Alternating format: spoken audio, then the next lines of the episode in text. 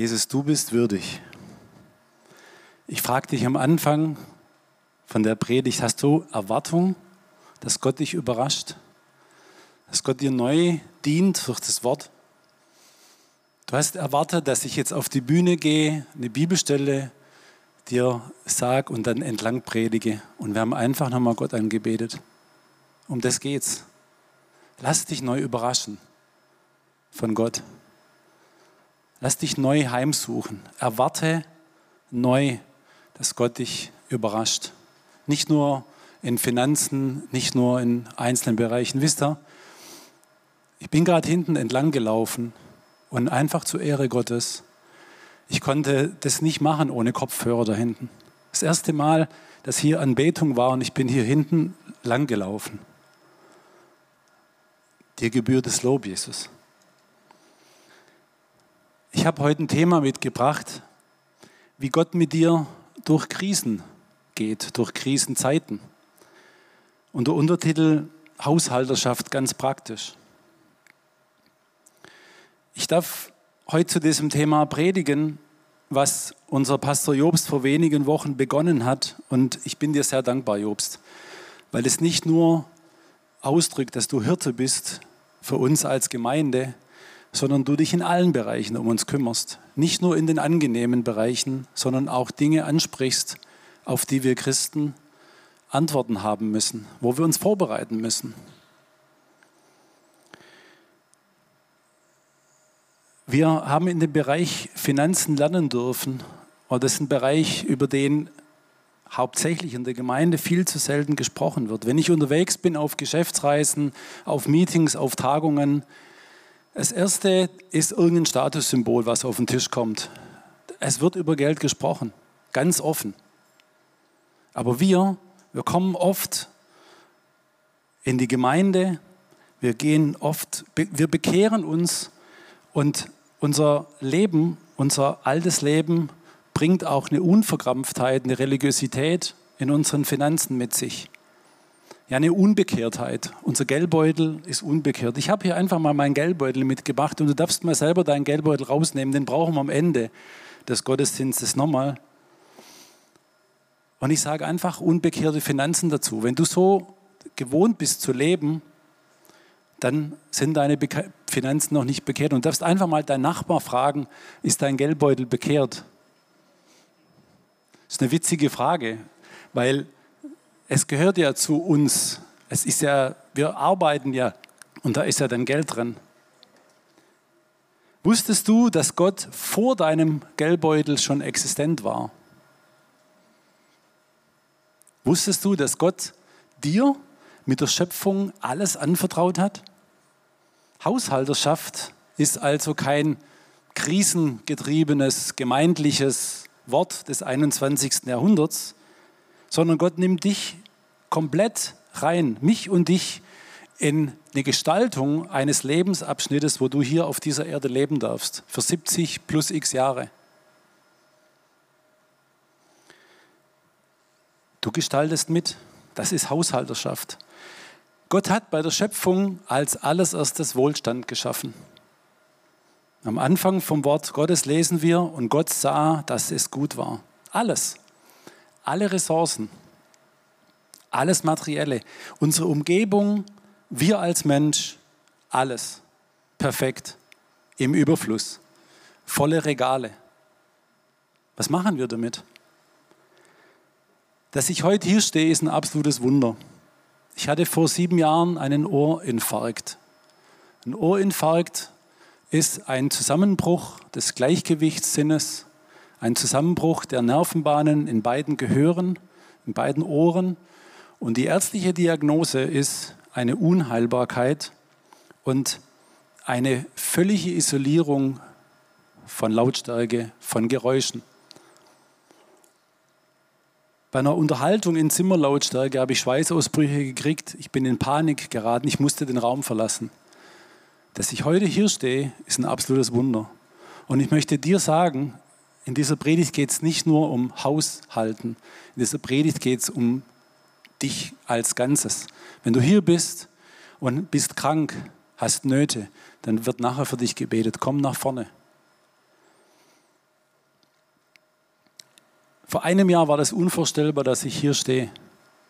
Aber wisst ihr was? Jesus heilt, indem wir gehen, indem wir glauben, indem wir ihm vertrauen. Du darfst während dieser Predigt auch Gefühle zeigen. Du darfst klatschen. Du darfst Amen sagen. Du darfst Bewegungen machen. Ich halte dann schon meine Ohren zu, wenn es zu laut wird. Aber ich möchte euch bitten, zeigt auch selber Response, weil Gott möchte dir begegnen in diesem Gottesdienst. Ich möchte euch in mein Leben mit reinnehmen. Ich komme selber aus Armut. Ich habe mir lange überlegt, ob ich das so schreibe, aber bei mir war viel Mangel. Ich war, ich war ein sehr, sehr geiziger Mensch. Und meine Eltern und mein Bruder, der ist zwei Jahre älter wie ich, wir haben in einer Sozialwohnung gelebt, hier in der Kiesiger Straße 10. Ich bin also nicht mit einem dicken Anzug, nee, dickes Auto und Anzug, andersrum. Ich bin also nicht mit einem Anzug und dickem Auto geboren. Und bitte hör, wenn ich Beispiele dir weitergebe aus meinem Leben, was ich erlebt habe, wo Gott eingegriffen hat, nicht wie toll ich bin. Um das geht es gar nicht. Ich bin gar nicht toll sondern wie groß Gott ist. Und genauso groß kann Gott in deinem Leben sein, wenn du es zulässt. Ich selber habe von all dem, was ich dir gleich erzähle, nichts auf die Reihe bekommen. Ich habe Eingreifen Gottes erlebt. Ja, ich habe dazu was beigetragen. Und Gott will dich benutzen, um in dieser Zeit, wo du hier auf der Erde lebst, was beiträgst. Er hat mit dir einen Plan. Gott hat dich geschaffen als sein Gegenüber. Gott hat mir viele Möglichkeiten gegeben in meinem Leben, mich in Haushalterschaft mit reingenommen, was dazu beizutragen, mich auf ihn zu stürzen, gottgefälliger zu leben. Und damit ist Gott noch nicht fertig bei mir. Und das Gleiche will er mit dir auch machen. Sag mal zu deinem Nachbar, das will er bei dir auch machen. Und auch bei dir, der du über TOS-TV dazu zugeschaltet bist. Es ist so herrlich, dass ihr einfach mit teilhabt in diesen Gottesdiensten. Und ich glaube, dass Gott dich genauso segnen möchte durch diesen Gottesdienst, durch all die Elemente, die hier sind. Als ich in die Gemeinde kam, das ist jetzt etwa 30 Jahre her, da habe ich mich ständig mit anderen verglichen. Ich habe nur auf das geguckt, der hat ein tolleres Auto, der hat einen besseren Job, der hat schon Familie mit Kindern. Ich war neidisch. Ich habe gemerkt, wie meine Undankbarkeit meine Haltung Gott anklagt. Ich musste darüber Buße tun. Auf das zu schauen, was dir fehlt, verhindert jedes Wunder. Auf das zu schauen, was da ist, setzt das Wunder in Gang. Ich werde diesen Satz später nochmal bringen, weil ich denke, er ist sehr wichtig und ich werde dir auch den biblischen Beweis noch dazu liefern.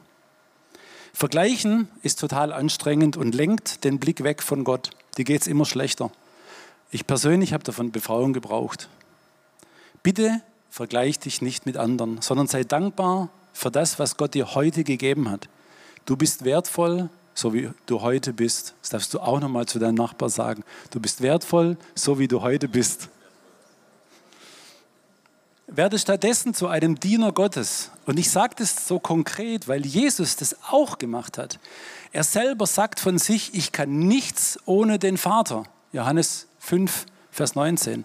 Da antwortete Jesus und sprach zu ihnen, wahrlich, wahrlich, ich sage euch, der Sohn kann nichts von sich aus tun, sondern nur, was er den Vater tun sieht, den, was dieser tut, das tut in gleicher Weise auch der Sohn.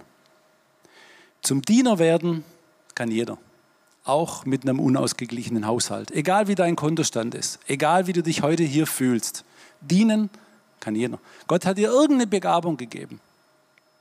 Vielleicht weißt du sie noch nicht, aber dienen kann jeder. Vorangehen erfrischt. Sprüche 11, Vers 25. Wer anderen Gutes tut, dem geht es selber gut. Wer anderen Erfrischung gibt, wird selbst erfrischt. 1. Petrus 4, Vers 10. Und dient einander in jeder mit der Gabe, die er empfangen hat. Als die guten Haushalter der mancherlei Gnade Gottes. Wisst ihr, ich musste erst mal ausprobieren, was habe ich denn für Gaben? Ja? Äh, ich habe eine handwerkliche Ausbildung gemacht, äh, ich mache etwas komplett anderes. Ja, Probier es doch mal aus. Teste doch mal, was sind deine Fähigkeiten. Geh mal irgendwo rein und fang an zu dienen und mach irgendwas. Du darfst ja auch Fehler machen. Hey, wir machen Pfadfinderarbeit, wir haben vorher Zeugnis gegeben. Wenn ich dir erzählen würde, was da junge Leiter schon alles kaputt gemacht haben, weil sie einfach Learning by Doing, ja, das darf man.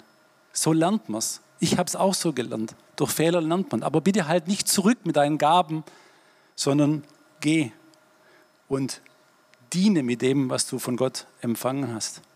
Vorangehen erfrischt und ist die Grundlage für eine gute Haushalterschaft. Einen kleinen Einschub in die Medienwelt von unserem Medienshop. Das Buch hat mir total gedient, weil ich wegschauen lernen musste von mir selber.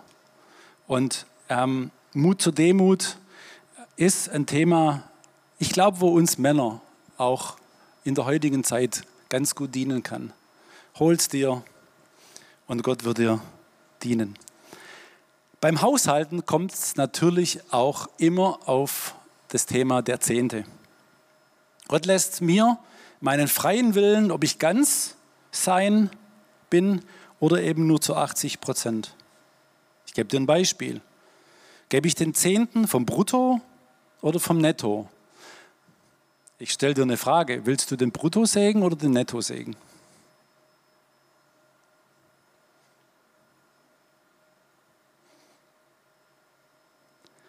Gott sagt in seinem Wort, von all deinem Besitz ist alles netto oder brutto. Wer ist von euch angestellt? Darf ich einfach mal kurz so sehen? Ab 450 Euro aufwärts gilt alles, weil ihr zahlt Steuern oder vielleicht euer Arbeitgeber. So, ich habe dir mal ein Rechenbeispiel mitgebracht. Du hast 2500 Euro Lohn, warum 2500? Jetzt vergleich dich nicht und sag, ich verdiene nicht so viel. Äh.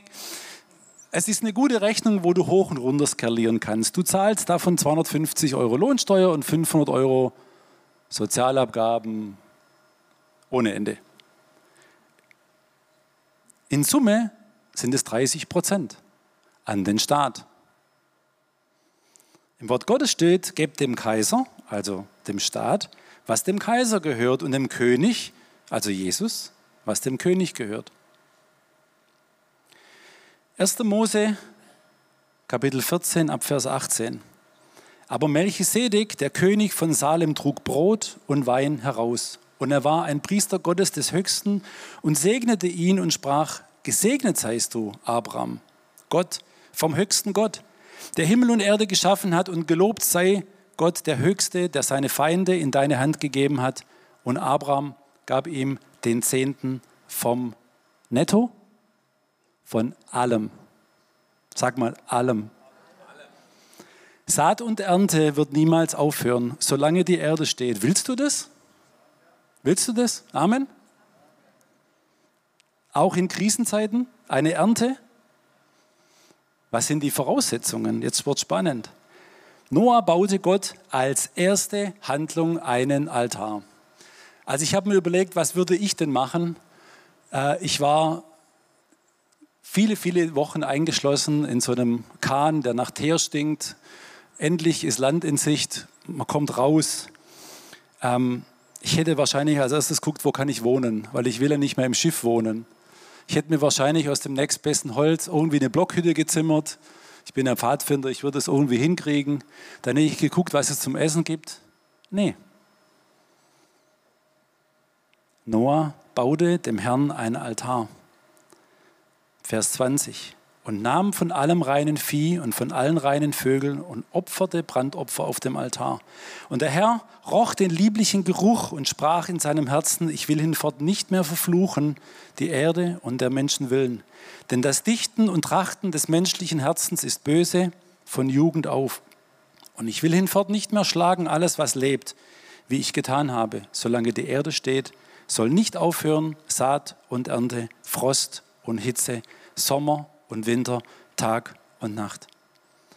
Das ist eine Zusage. Eine Zusage, dass Gott uns versorgt, egal was kommt, egal was diesen Herbst kommt, egal was nächstes Jahr kommt, egal aus welchem Land du kommst, was in deinem Land passiert, über die ganzen Nationen. Gott ist der Gott aller Schöpfung. Als erstes am Anfang des Monats, und das ist hier die Aufforderung, bevor du andere Aufgaben machst, zu opfern, egal in welcher Form, hat immer oberste Priorität. Wenn wir am Ende des Monats noch Gott geben von dem, was übrig ist, dann berauben wir Gott. Der Zehnte sichert meine Finanzen. Malachi 3 ab Vers 6. Ich, der Herr, wandle mich nicht und ihr habt nicht aufgehört, Jakobs Söhne zu sein. Ihr seid von eurem Väterzeit an immer da abgewichen. Von meinen Geboten habt, habt sie nicht gehalten. Kehrt um zu mir, so will ich zu euch umkehren, spricht der Herr Zebaoth. Ihr aber sprecht, wovon sollen wir umkehren? Ist recht, dass ein Mensch Gott betrügt? Doch ihr betrügt mich. Ihr aber sprecht, womit betrügen wir dich? Mit dem Zehnten und der Abgabe. Ihr seid verflucht, mich betrügt ihr allesamt. Bringt aber den Zehnten in voller Höhe in mein Vorratshaus, auf das in meinem Hause Speise sei. Und prüft mich hiermit, spricht der Herr Zebaoth, ob ich euch dann nicht den Himmels, das Himmelsfenster auftun werde und Segen herabschütte, die Fülle. Und ich will um euretwillen den Fresser bedrohen, dass er euch die Frucht auf dem Acker nicht verderben soll und der Weinstock auf dem Felde euch nicht unfruchtbar sei, spricht der Herr Zebaoth. Dann werden euch alle Völker glücklich schätzen, denn ihr sollt ein herrliches Land sein, spricht der Herr Zebaoth. Vers 9. Hier steht, ihr seid verflucht. Oha. Ich beraube also Gott, wenn ich es nicht tue. Ich habe sogar Gott gegen mich. Und Vers 11. Wenn wir Gott den Zehnten geben, bedroht Gott persönlich den Fresser. Was für eine Zusage. Für Gabi und mich ist es keine Option. Seit 1995 geben wir am ersten des Monats den Zehnten von unserem Brutto, von all unseren Einnahmen. Löhne, Weihnachtsgeld, Urlaubsgeld und am Ende vom Jahr schauen wir, was ist sonst noch alles reingekommen. Geburtstagsgeschenke, ähm, Steuerrückzahlungen, wenn es welche gibt. Wenn wir Besitz geerbt haben oder Geld geerbt haben, geben wir daraus den vollen Zehnten. Jetzt fragst du dich, habt ihr als Familie nie finanzielle Attacken erlebt? Vielleicht fragst du dich, du bist zugeschaltet, sitzt zu Hause in deinem Wohnzimmer, vielleicht mit eurer Gemeinde. Jetzt steht er da vorne mit weißem Hemd und blauem Anzug. Habt ihr nie Attacken gehabt? Doch. Wir haben aber auch immer erlebt, wie Gott eingegriffen hat. Wie Gott unsere Finanzen persönlich geschützt hat, so wie es in diesem Wort steht. Gott bedroht persönlich den Fresser, wenn wir unseren vollen Zehnten geben. Malachi 3, Vers 10. Bringt aber den Zehnten in voller Höhe in mein Vorratshaus. Der Zehnte gehört in die Gemeinde. Bis vor circa zwei Jahrhunderten, als es noch ausschließlich Handwerksberufe gab, war es noch üblich, dass man den Zehnten in die Zehnscheuer brachte. Die ganzen Landwirte und Bauern kamen mit ihren Pferdegespannen, mit ihren Anhängern und brachten ihren Zehnten in die Kammer, das Vorratshaus der Kirche, des Hauses Gottes. In Tübingen existiert heute noch so ein Gebäude, so ein Vorratshaus. Heute mit einem anderen Zweck. Das Bürgerbüro ist da drin. Aber ich habe dir einfach mal ein Bild mitgebracht, auch dass du mal siehst, wie groß das war. Das ist der Hammer. Du mach mal einen Spaziergang um das Gebäude rum. Das ist gigantisch. Das ist 500 Jahre alt etwa. Hast dich schon mal gefragt, warum es in Tübingen eine Kornhausstraße gibt? Es war völlig normal, dass Leute den Zehnten in voller Höhe ins Kornhaus brachten, ins Vorrathaus Gottes. Ich möchte mal eine Frage stellen. Wenn wir das sehen und du das hörst, was ich ähm, von mir selber teilhaben lasse, kann es sein, dass wir uns in der heutigen Zeit säkularisiert haben? Kann es sein, dass wir weltlich angepasst leben mit unseren Finanzen, selber bestimmen, was wir Gott geben und nicht mehr in dieser Ordnung leben? wir weniger gesegnet sind und immer mehr in eigener Leistung und unseren Vorstellungen gehen, statt den vollen Lohn, so wie es hier steht, den ganzen Erbteil zu bekommen, was uns eigentlich zusteht. Jesus sagt in Lukas 20, Vers 25 selber, gebt dem Kaiser, also dem Staat, was dem Kaiser gehört und Gott, was Gott gehört. Das mit dem Staat läuft ganz easy über die Lohnabrechnung. Das sind 30 Prozent. Das mit Gott läuft oft nicht so easy. Ich stelle dir mal die Frage, die stelle ich mir auch selber immer wieder. Sind wir ganz sein? Die Frage ist in der Selbstbetrachtung manchmal gar nicht so einfach. Mir geht es doch gut. Ich habe zwar Schulden, aber der Staat versorgt mich. Oder der Rainer da vorne, der kann gut reden, der hat doch alles. Das war noch nicht immer so. Ich kann mich daran erinnern, als wir mal vier Paar Gummistiefel brauchten für unsere Zwillinge. Wir haben vor 26 Jahren zwei wunderbare Töchter bekommen und wir brauchten für den Kindergarten Gummistiefel und auch für zu Hause, weil die mussten im Kindergarten bleiben.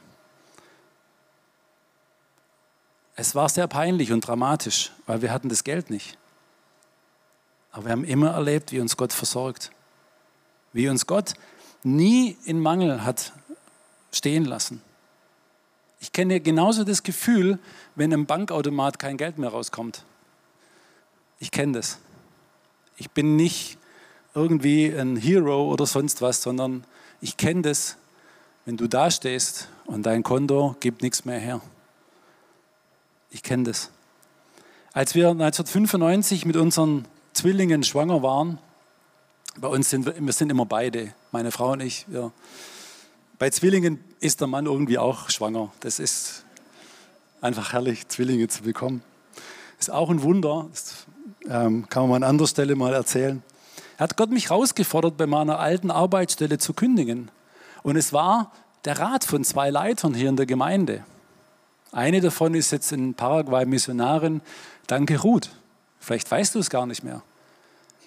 Ich habe das geprüft und hatte einen Frieden drüber. Und sechs Monate später hatte ich einen Job, wo ich genauso viel verdient habe wie meine Frau und ich vorher zusammen. Wir waren schwanger. Du gehst auf eine Situation zu, wo du ganz genau weißt, da kommen zwei Kinder aus dem Bauch und du kündigst deinen Job? Wisst ihr, wie groß Gott ist? Ich möchte dir diesen Gott heute persönlich vorstellen.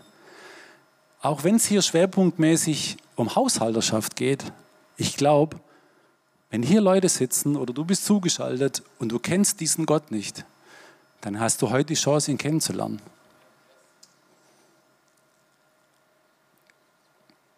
Hier sind Leute, zu denen hat Gott schon mehrfach gesprochen beweg dich endlich. Mach den ersten Schritt von dem, was Gott, der Vater, zu dir gesagt hat. und es geht jetzt nicht darum, dass jeder seinen Job kündigt, okay? Es geht darum, dass du dich bewegst, dass du das machst, was Gott sagt. Schau dir mal, was da für ein Segen dahinter steckt. Stell dir mal vor, ich hätte nicht gekündigt. Gabi hätte nicht mehr arbeiten können. Zwillinge kannst du nicht nebenher irgendwie handeln. Wer von euch hat Kinder? Okay, Wer hat zwei Kinder auf einmal bekommen? Sabine, du weißt, wie es, läuft. Das geht nicht. Die Frau kann nicht mehr arbeiten. Ja? So, und in dem Moment hat Gott uns aufs Wasser geführt und hat uns Gott versorgt. Das ist doch der Hammer, oder? So Haushalterschaft betrifft alle Bereiche. 2005 habe ich mich selbstständig gemacht und ich sagte ganz offen, ich habe damals mehr auf meinem Gehaltszettel gehabt als heute.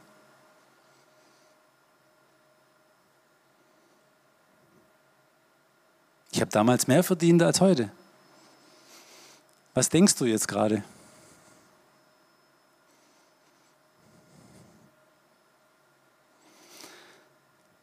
Wenn ich den Job weiter gemacht hätte, den ich damals hatte, wäre ich ein Karrieremensch geworden. Das weiß ich, weil ich habe die Veranlagung dazu vorher schon gehabt, immer höher, immer weiter.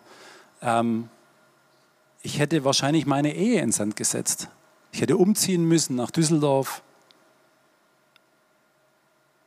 Seit 2003 darf ich die Rangers leiten und bin so in der Lage, jeden Montagvormittag und jeden Freitagnachmittag Reich Gottes zu bauen, Kindern und Familien zu dienen.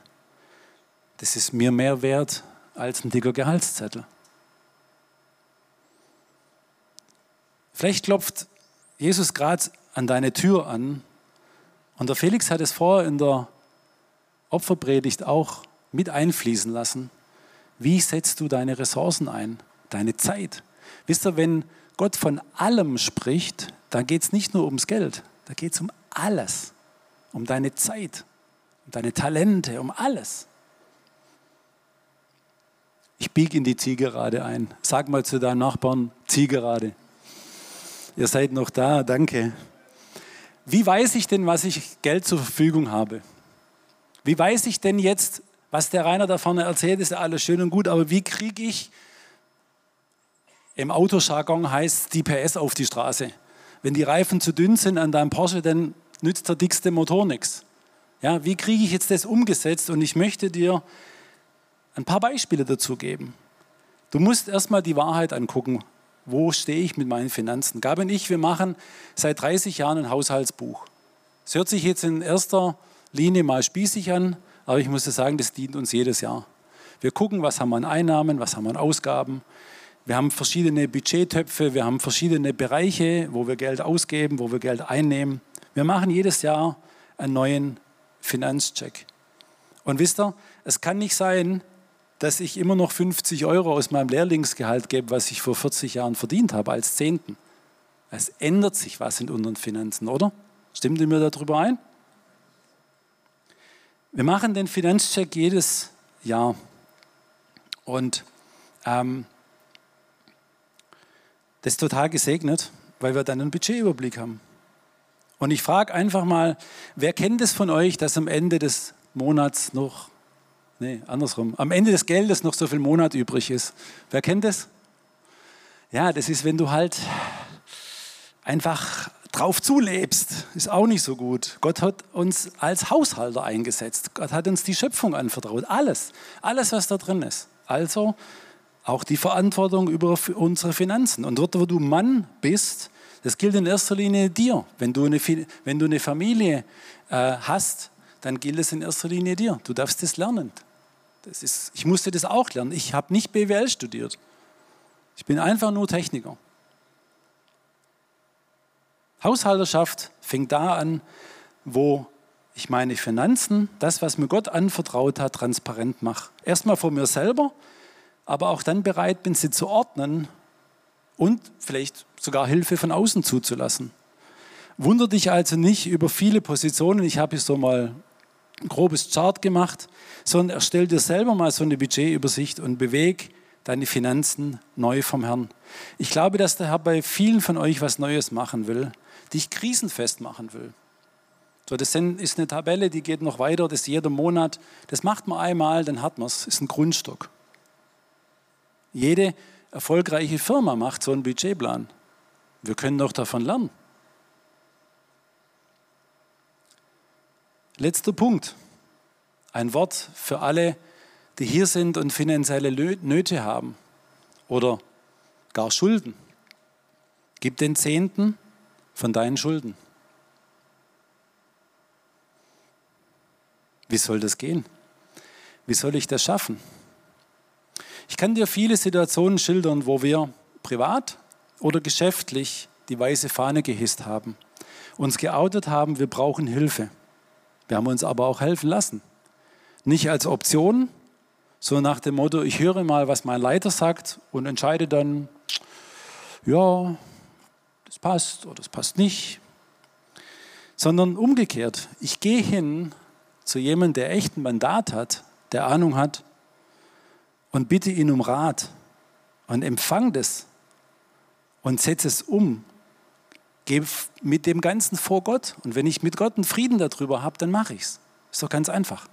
Ich warte nicht ein Jahr, bis sich die Situation vielleicht noch mal mehr eskaliert, sondern ich mache Schritte. Wenn du in so einer Situation bist, ich helfe dir gern. Gar kein Thema. Aber bitte komm nur, wenn du bereit bist, den Rat auch anzunehmen.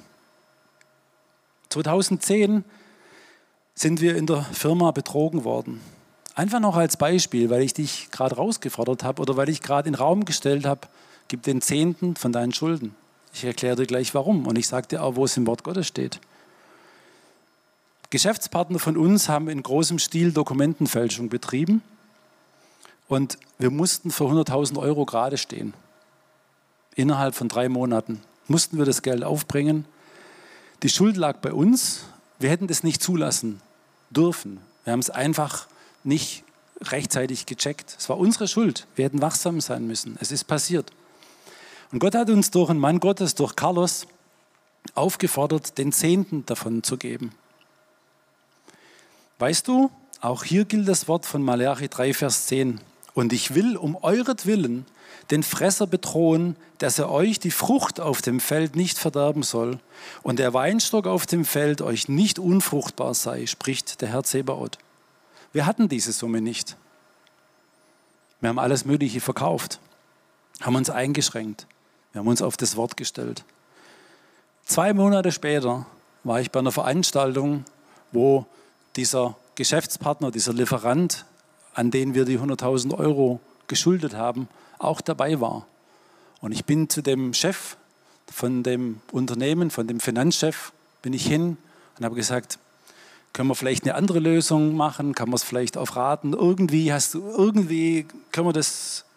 Und dann sagte er zu mir, Herr Schramm, die Sache hat sich erledigt. Was? Zwei Monate später, nachdem wir den Zehnten gegeben haben. Das ist das, was hier steht. Gott persönlich kümmert sich darum. Wir waren schuldenfrei. Gott persönlich hat den Fresser gekillt. Gott stellt sich zu seinem Wort. Wir ehren Gott mit dem, was wir geben und entehren ihn mit dem, was wir nicht geben. Damit möchte ich schließen. Ich möchte die Band bitten, nach vorne zu kommen. Und ich bin dir noch einen Beweis schuldig. Ich habe vorher einen Satz in den Raum gestellt und ich sagte eingangs, auf das zu schauen, was dir fehlt, verhindert jedes Wunder. Auf das zu schauen, was da ist, setzt das Wunder in Gang.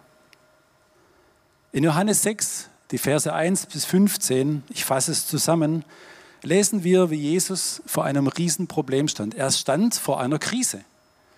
Er stand davor, 5000 Menschen versorgen zu müssen. Er hatte die Ressourcen nicht. Er schaute aber nicht auf das Problem, sondern er schaute auf das, was da ist und dankte Gott dem Vater. Nach seinem Gebet, nach seinem Gebet zum himmlischen Vater waren nicht mehr Brote da. Es waren auch immer noch nur zwei Fische. Er dankte Gott und im Gehen vermehrte sich die Speise. Und am Ende blieb sogar übrig, viele von uns kennen diese Geschichte. Wie oft wollen wir das fertige Wunder und erst dann setzen wir uns in Bewegung. Wenn wir wirklich durch bevorstehende Krisen durchkommen wollen, dann müssen wir unserem himmlischen Vater für das danken, was da ist und uns in Bewegung setzen. Weißt du was? Ich komme von einer Woche ultra starkem Bundescamp, körperlich echt anstrengend. Ich bin auch nicht mehr 20. Nächste Woche gehen wir in Urlaub, aber ich mache eins. Ich gehe nächste Woche nochmal auf den Bau. Warum? Weil ich erwarte, dass Gott eingreift in dieser jetzigen Situation. Wir stehen geschäftlich vor vielen Herausforderungen, vielen Umbrüchen. Unsere Branche, Telekommunikation verändert sich gerade total. Vertraue ich Gott? Und wo du Mann bist, ich lade dich herzlich dazu ein, auch dazu zu kommen.